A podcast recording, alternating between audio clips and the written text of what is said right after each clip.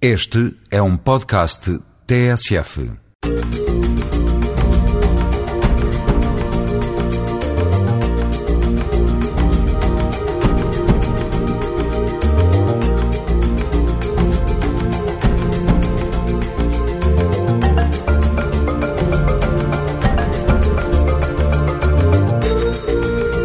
Gente Como Nós é um programa do Alto Comissariado para a Imigração e Diálogo Intercultural em parceria com a TSF. Todas as semanas, aqui, a esta hora. O fado tem hoje lugar reservado neste Gente Como Nós. O fado visto pelos outros. Vamos ao cinema para falar de fado. Neste caso particular, abordamos o mais recente filme do realizador espanhol Carlos Saura, intitulado Fados. Esta é apenas uma das várias histórias que contamos no programa de hoje.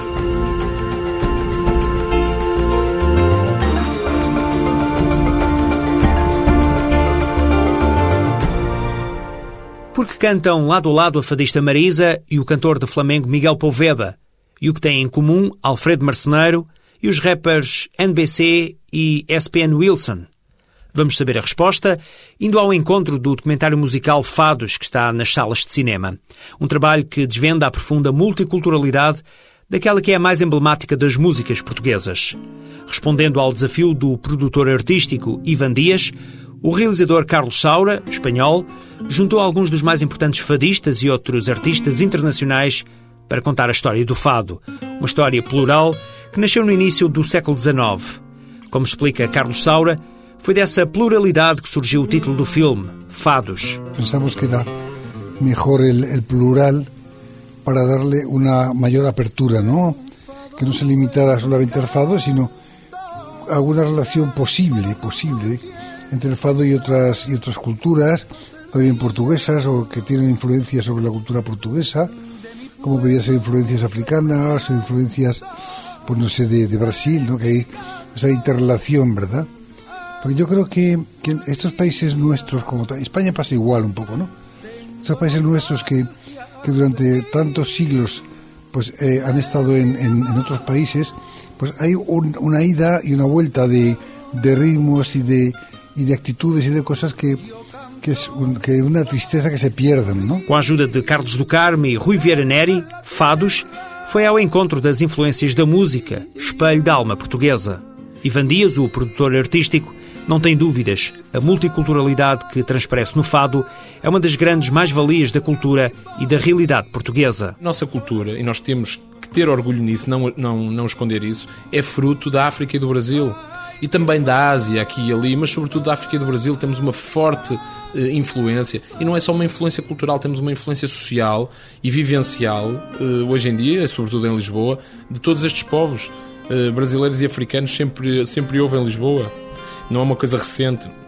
As pessoas pensam nas vagas de imigração pós 25 de Abril, mas havia negros a cantar e a tocar em Lisboa há 200 anos, e há gravuras disto, e há estudiosos como o Rui Vieira Neri, que trouxeram estes, estes dados à tona, que estavam esquecidos e as pessoas pareciam que tinham alguma relutância em aceitar que nós somos fruto de, de, de uma vivência multicultural. Carlos Saura relembra que o documentário musical, que já foi apresentado em muitos festivais de cinema, recupera as raízes musicais do fado, raízes que ainda hoje se reconhecem em Lisboa e que vale a pena recordar. Anteriormente, si havia uma forte, uma forte cultura, por llamarlo así, rítmica no africana, por exemplo, ¿no?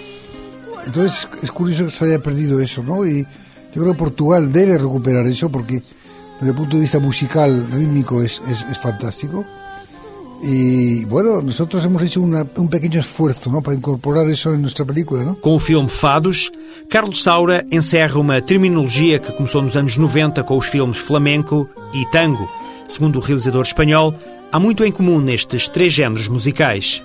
E todas ellas son el resultado de una serie de mezcla, de, de mestizaje, de varias, eh, que no se sabe muy bien, pero de varias músicas, ¿no? Seguramente en, en, Portugal, seguramente la influencia de ida y vuelta de Brasil, hay quien dice que el fado, ciertos fados, cierta forma de fado viene de Brasil, no se sabe. Es igual, en todo caso, ¿no? Dicen el fado es el fatum. Bueno, es igual. Yo creo que no, que da igual, ¿no? Lo que significa el fado lo importante es que esa relación ha existido, que existe entre Portugal y, Brasil, es una relación muy clara, y con África, y, y con Cabo Verde y con, no sé, con Mozambique.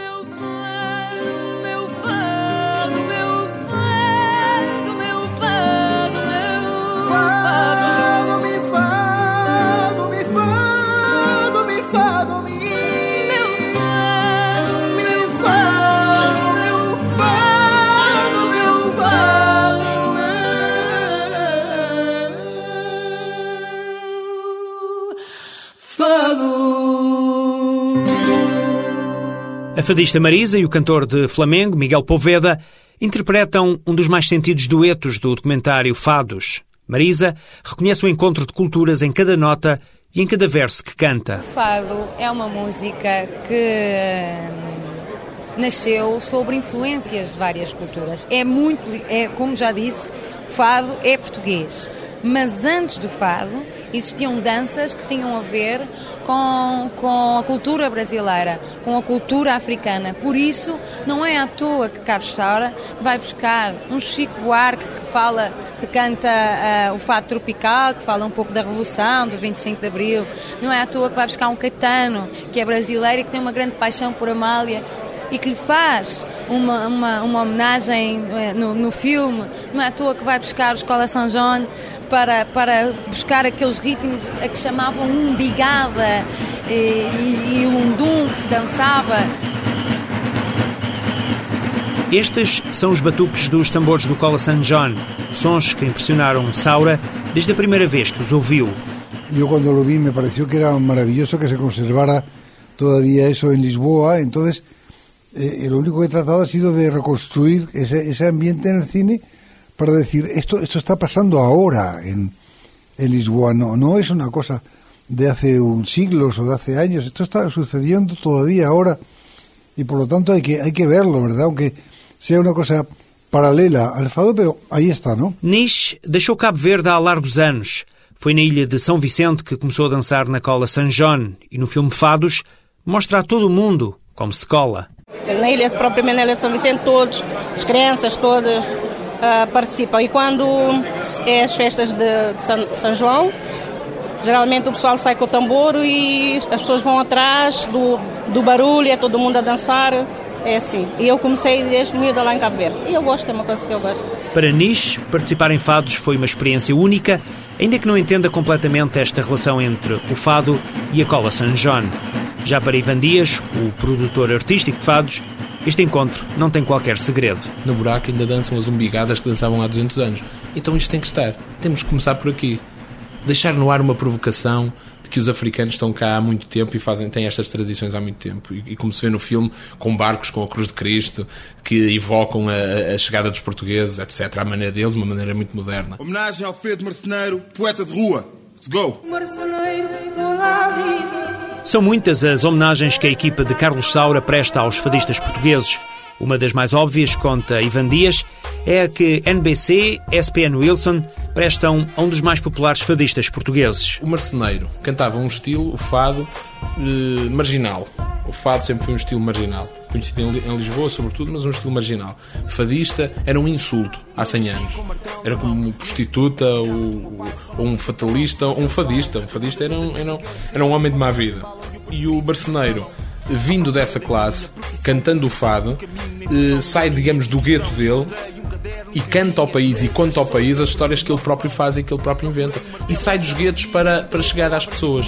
Hoje em dia, digamos, se houvesse um estilo comparável ao passados 50 anos, este estilo é o hip hop e o rap que brancos e negros, não é que não é exclusivo de negros, temos o Sam daqui a fazer trabalhos fantásticos, temos outros rappers e hip hoppers aí, por aí a cantar, saem dos seus guetos, contam as suas histórias em português eh, fazendo de uma maneira eh, pícara e engraçada, como faziam os fadistas da altura. O barulho, os tambores, as cores, as dores que ficaram guardados dos meus progenitores para tempos vindouros. Não esqueço os choros que são revelados por eles nos.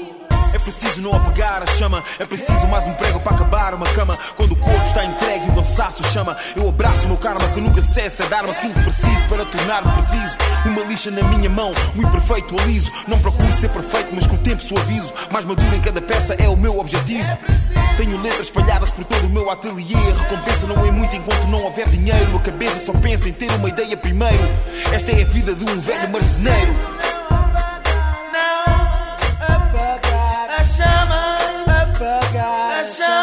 Estes são apenas alguns dos encontros que o novo filme de Carlos Saura proporciona. Fados conduz o olhar do público por novos caminhos, caminhos multiculturais que já foram traçados há muitos séculos, mas que só agora são percorridos pela maioria dos portugueses. O documentário musical Fados é, afinal, um hino ao encontro de culturas e à riqueza multicultural do fado.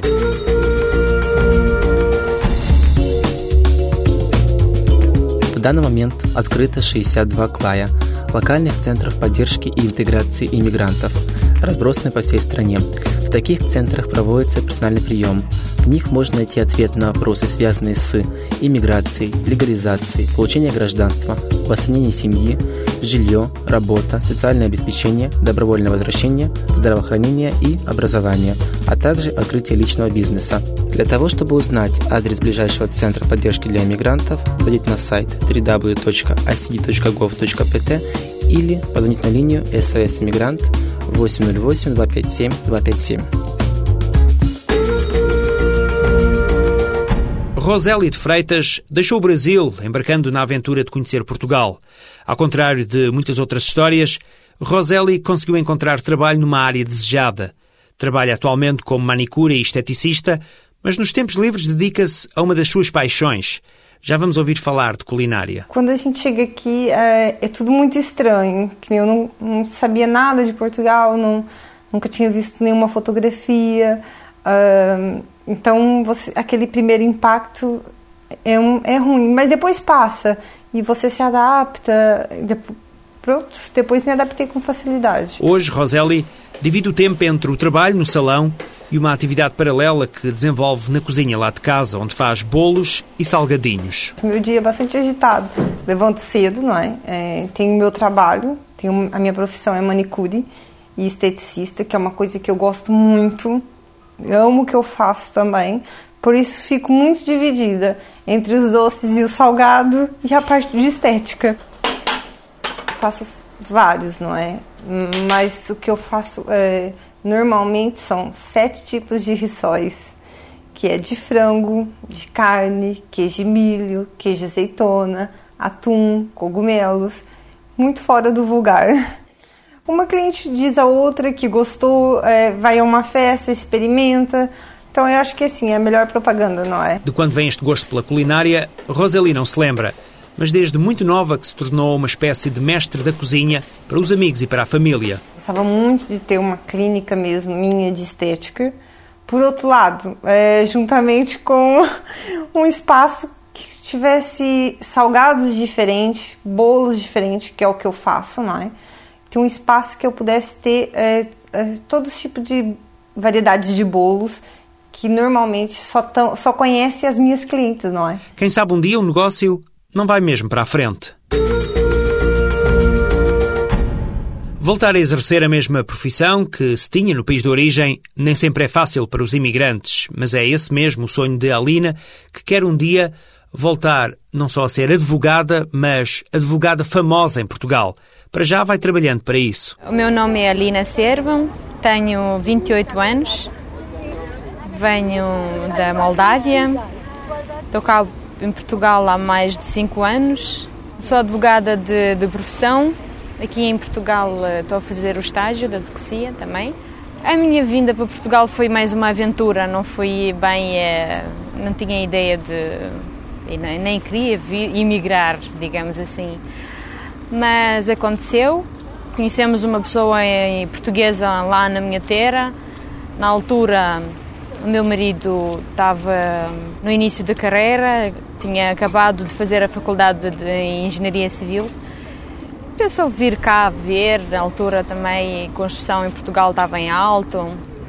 Eh, cheguei de Espanha até Portugal, cheguei de autocarro, eram seis da manhã, na Gar do Oriente, frio, todo aquele betão escuro. Fiquei um bocado assustada. Mais difícil eh, foi a parte de começar tudo de zero. Foi um stress, um choque enorme, porque nunca não estava habituada a, a trabalhar, a ter o meu dinheiro, a, a gerir as contas, a economia da casa, isso tudo.